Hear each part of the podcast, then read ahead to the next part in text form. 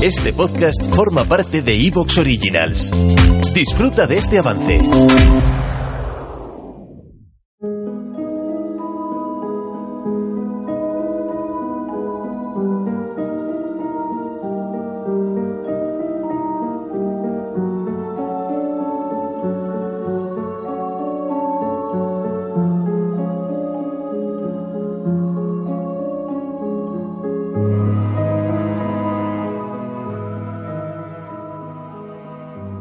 Era el día del invierno, el rito más antiguo que la humanidad hubiera conocido y destinado a sobrevivirla.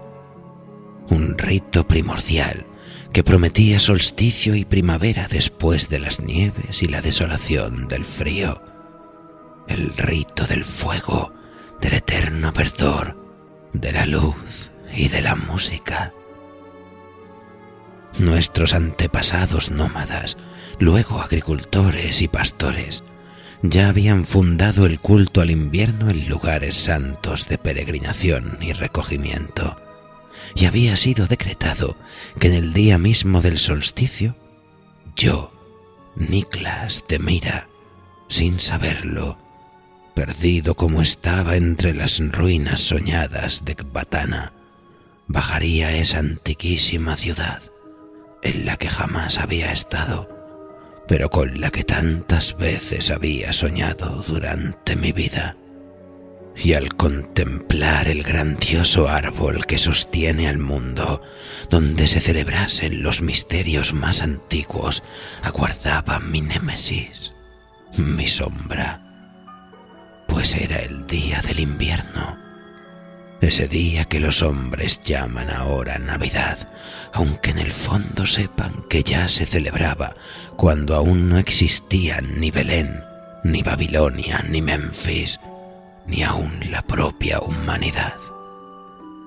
Y allí contemplé por fin, en el centro de la inmensa ciudad de piedra abandonada, tomada por un bosque sin principio ni final, donde se alzaba el Padre de todos los árboles, adornado con candiles y manzanas, huesos y figuras humanas de arcilla que encerraban las almas de los condenados, el inmenso Yggdrasil de los escritos que durante el gran invierno serviría de refugio a mortales e inmortales, nutriéndolos con el rocío de sus ramas. Allí, decía, a sus pies, como había sido convenido, dormitaba aquel imponente ser que emanaba un aura de fuego y plenitud, mirándome fijamente con los ojos de un demonio que está soñando.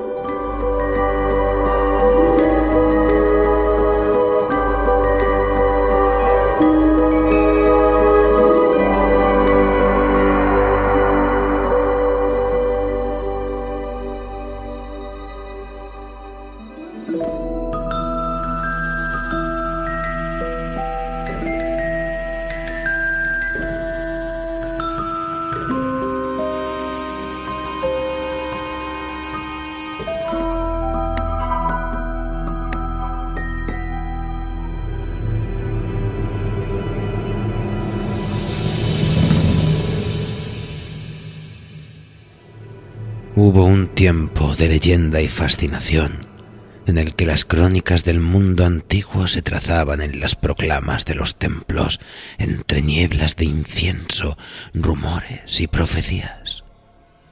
Por aquel entonces, los dioses todavía nacían y crecían en los sueños de los mortales, que guerreaban y bendecían por doquier, condenando a muchos de los que escogían sus rezos y plegarias para efigies derrotadas.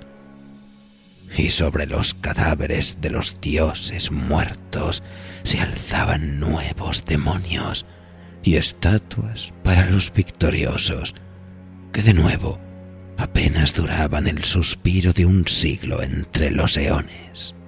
Y cuentan que dos mil quinientos años antes del nacimiento del Dios crucificado, el todopoderoso Marduk protector y dador de vida, gobernaba y contemplaba férreamente el mundo. Y cada ciclo, tras el fin del otoño y la recogida de las cosechas, confrontaba la desolación de la carestía. Y para dar inicio al nuevo mundo, Marduk debía enfrentar al caos.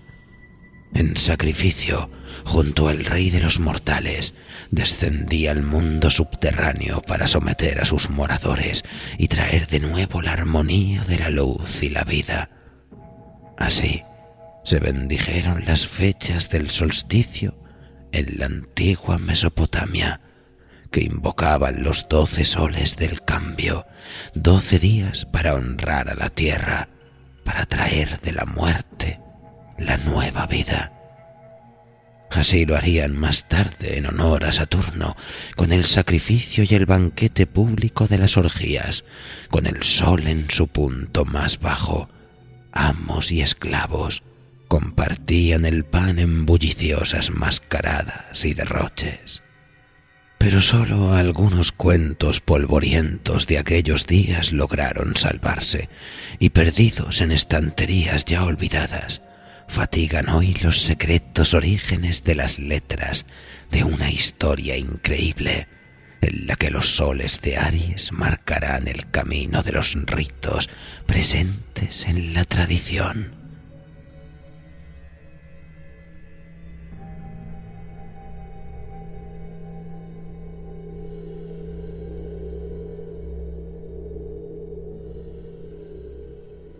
Fue en el siglo segundo procedente del antiguo mundo indo-iranio, cuando las implacables legiones de Roma recogieron para el imperio los ritos de la religión del mitraísmo.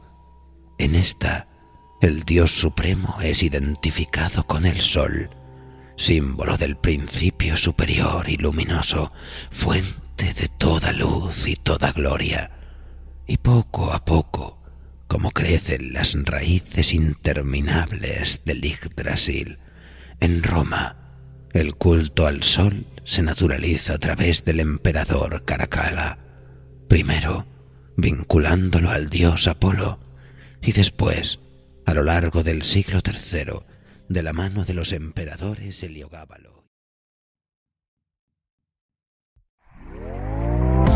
¿Te está gustando lo que escuchas? Este podcast forma parte de Evox Originals y puedes escucharlo completo y gratis desde la aplicación de Evox. Instálala desde tu store y suscríbete a él para no perderte ningún episodio.